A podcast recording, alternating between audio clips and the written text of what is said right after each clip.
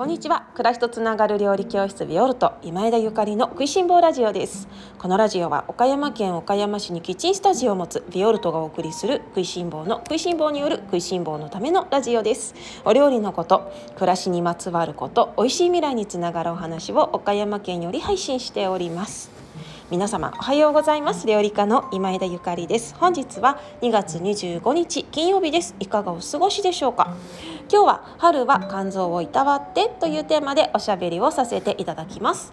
皆様おはようございます。いかがお過ごしでしょうか？今日は金曜日ですね。1週間の最後の平日です。今日も頑張っていきましょう。えー、料理教室ビオルトは先週末ですね今月のオンラインレッスンオイスターソースとかき焼きそばを発売更新させていただきましたが、えー、オンラインチームの皆様そしてオンラインレッスン購読してくださった皆様そろそろあの中身を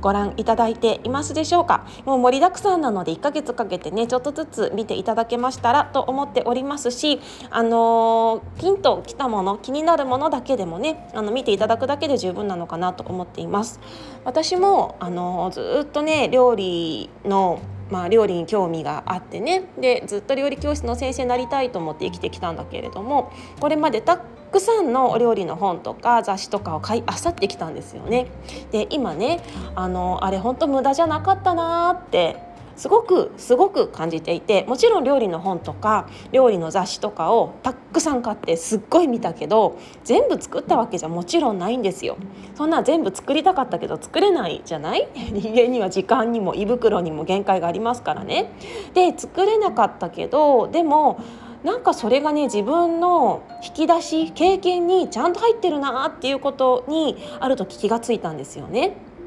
あの、特にまあ、細やかなエッセイであったりとかそれから写真ですね。あ美味しそうとかね。あこの組み合わせすごく面白いみたいなそういう写真なんかを見てきただけで自分にそのあのイメージがどこかに入り込んでいてで今料理をしようと思った時にあ冷蔵庫にこれとこれがあってあこれ合わせたら美味しそうって思えるのはその動物的な感覚だけではなくって今まで培ってきた何かがあるんだろうなと思っているんですよね。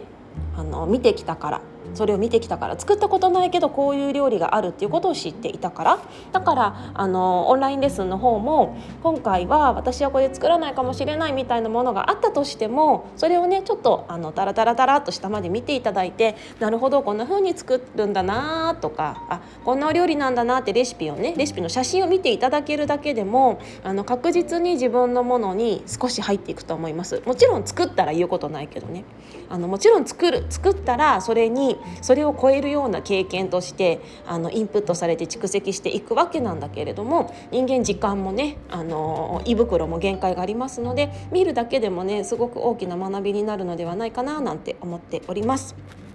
えっとそうだオンラインレッスンにつきましてちょっとあのお問い合わせの方でご質問がありましたのでせっかくですのでね皆様にお知らせお知らせっていうかあの皆様にもあのお聞きいただいた方が同じような質問がある方もいらっしゃるかもしれないからあのこちらでご返信させていただこうかなと思いますが聞いてくださっていると思うんですがあのお問い合わせありがとうございます。こんにちは。いつもありがとうございます、えー、過去のオンラインレッスンの購入はオンラインチーム生なら2980円ですか？それとも3850円でしょうか？急がないのでまた教えてくださいというあのお問い合わせをいただきましてあのいつもねオンラインチームに入ってくださって参加してくださってありがとうございますビオルトのオンラインチームは月々2980円で先ほど申し上げた、えー、オンラインレッスン毎月1回20日に更新するんですけれどもオンラインレッスンとそれから Facebook の非公開グループで運営していますオンラインサロンも入って2980円なんですね。あのまだまだ包丁一緒に研いだりとかオンラインショップご利用いただけたりとかいろいろ特典があるんですけれどもあの2980円なんです なぜか。であのただ単品で、えー、例えば今回のオイスターソースとかき焼きそばのレッスン欲しいなと思った時は3850円なんですよ。え？っていう。単品で買うとね高いんですよね。なのであの今回ねご質問いただいたかくださった方はいつも2980円で送られてくるけど今までの分はあの3850円なのかな？オンラインチームの人なら2980円で買えるのかなっていうようなご質問なんだと思うんだけれどもあのお答えあのさせていただきますと過去の分は3850円であの販売させていただいております。あのですのでビオルトのオンラインチーム気になる方は早く入った方がお得っていうことですね。あの今月は今月もし入ったら2980円でオイスターソースとかき焼きそばのレッスン買えるんだけどいやまあ初月は無料なので、まあ、そもそも無料なんですけどあのちょっと先になってからね後からあかき焼きそばレシピ知りたいなと思って買ったら3850円なんですね。なのであのぜひ過去のオンラインレッスンの方があの高くなってしまうのでどうしようかな迷ってるなっていう方はお早めにあのチャレンジしてみていただけたらなと思います。めちゃくちゃお得なので多分あの 公開させません公開させませんよ。そうあのね過去のオンラインレッスンね私なんかちょっともやもやっとというかぼやっと考えている構想があるんですけどいつかめっちゃ高くしようかなと思ってて えーっていうねあの3850円とかじゃなくてもっと高くしてもいいかなと思ってるんです過去のオンラインレッスン。あの過去ってね本当に恥ずかしいんですよ。わかるこれ 過去は恥ずかしいもう毎月私一生懸命作ってるし毎月アップデートしていってるんだけどアップデートしていってるからこそ過去は恥ずかしくっていや過去の自分があったこそあったからこその今の自分ですよ。あの恥じることないんだけどでもやっぱりちょっと恥ずかしいんですよね。もう過去だから。普通に生きてたら過去の自分ってさらされることってないんですけどこうやってオンラインができてあの記録されていくアーカイブが残っていくことで、まあ、食いしん坊ラジオもそうだけどね。過去の自分をのあの発売したものとかそれからこのラジオも過去のものを私聞き返したりするのとかもすごいあの恥ずかしいんですよ。だからもう過去のものはねあの恥ずかしいからなん昔のね 私だからこれあの値段上げちゃってプ レミアつけちゃおうかなとか思ったりしてます今すぐしないですけどいつかしたいと思っていますしこの「食いしん坊ラジオ」も過去の放送とか今はあのどの回でもね無料で聞けますけれども過去の回はなんか値段つけちゃおうかなとかねいずれ思っていますよ。いやわかんない今の勝手な妄想なのでしないかもしれないしわかんないですけどいや過去って恥ずかしいものなんですよ。ですよね皆様もちょっと前の写真とか恥ずかしくないですか？ねなんかまあね今の自分が一番好きだから。過去の自分恥ずかしい1年前の自分の写真とかもなんかうわーと思って恥ずかしいって思うしそれこそ数ヶ月前のね自分でも私なんかちょっと恥ずかしさがこみ上げますね。というわけであの過去のねオンラインレッスンの購入はオンラインチームの方であっても3850円ですのであのぜひ ぜひお早めに購入していただけましたらと思います。全部おすすめですよ。恥ずかしいけどね。それでは、えー、今日の本題に移りたいと思います。今日は春は肝臓をいたわってというテーマでございます。あの2月もね後半となりまして今年はちょっと冬がねすごく長くって春が来るのがまだかなまだかなっていうね春よ来いっていう感じだけどもあのもう来ますかね？そろそろどうですか？めっちゃ寒いけどまあ来る。来ることをあの 来ることは分かってる来てほしいだからこそちょっと春の準備をしたいなと思って今日はあの私たちのね体を春に向けてどうあのいたわっていくかというようなお話でございます。えっと皆様陰陽五行とか聞いたことありますかね？あの中国の中医学とか中国薬膳とか、まあ、中国の古くから伝わる、えー、医学や食、まあ、中国はねもう食が食と、あの食が薬なんて言われてますから本当に食とあの医療がもうがっちりとあのタッグを組んでいるんだけれどもその中医学ではその各季節によってあの頑張る頑張る臓器とかがあるよって頑張る期間期間があるよっていうふうに言われているんですね。でその期間をいたわるためにその内臓の臓器をいたわるためにあのそのちょっとサポートするような食べ物を食べるといいよっていうようなあの言い伝えっていうか、まあ、そういう学問があるわけなんですね。で、えっと、春ですねもう春が来ますので今日は春の話をしようと思うんですけれども春はね、あのー、肝臓肝臓が弱くなる時期なんです。もしくは、ま、肝臓が一生懸命働く季節と言ってもいいのかもしれませんね。冬の寒さから、まあ、体の活動がねちょっと滞っていましたよね。体がぐーっとあのちょっと縮こまってね。でその冬の間に溜まってしまった毒素それをだんだん暖かくなってで体がもう目覚める「あ春だ」動物たちもね土から出てきます。で目覚めた体がそれをその冬の間の毒素を、まあ、デトックスをしようとするんですね。その時に肝臓が一生懸命働いてデトックスしてくれるわけです。つまりあの肝臓がちょっと疲れやすいっていう風なのがその肝臓を春は肝臓を大切にしようねっていうあの言われている理由なんですね。であの肝臓をいたわるにはどんなものを食べたらいいか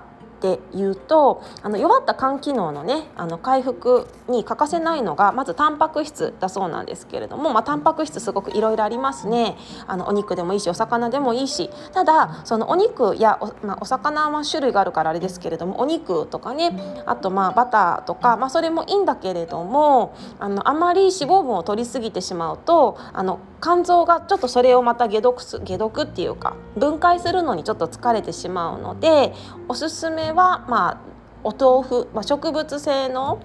あのー、タンパク質なんかが春はおすすめなんて言われていますね。もちろんあのバターも美味しいしチーズも美味しいしヨーグルトも美味しいので、まあ、卵とかもねいいですよね。お魚も。だからそういう良質な動物的動物あの動物性タンパク質ももちろん取ってもらっていいんだけれどもあのなていうのかなバランスよくね取っていただけたらいいのかなっていうところだそうです。肝臓をあの元気さ元気にさせるのがタンパク質。でもう一つこれあの中医学で本当によく言われてるんですけど春は苦みのある野菜を食べるとデトックスが進みますよっていうふうに言われています。えっとそのデトックスの話はこの前もフキノトウね、フキノトウ私食べたよみたいなあの話をしましたけれどもフキノトウをはじめとする菜の花とかそれから芽キャベツとかねあのいろいろな春のあの苦みのある野菜っていうのが今これからどんどん山菜も含めて出てきますのでこういうものがあの市場に出てきたら率先して食べる、まあ、の個人的にはね今しか食べられないものなので食べたいですね。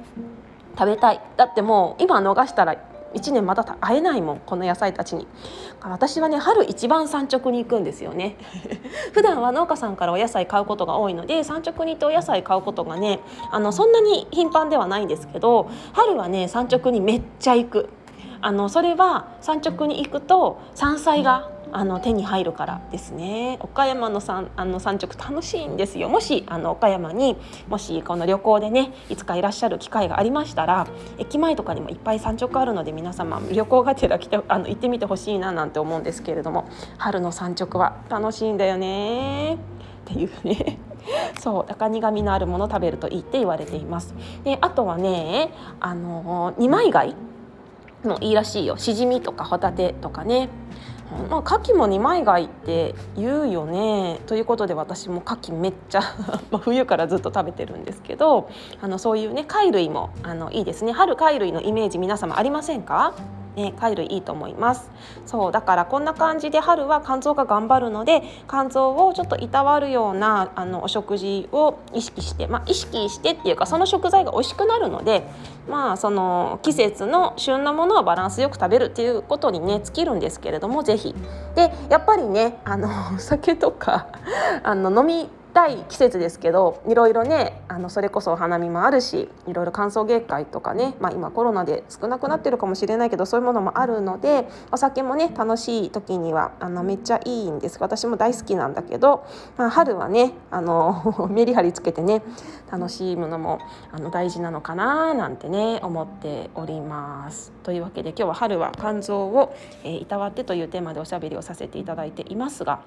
そうでね肝臓が疲れてるとあのどういう症状が出てくるかっていう話なんですけれどもあの肝臓が疲れてる人はねあのとにかく怒りっぽくなるっていう風にその言われているんですね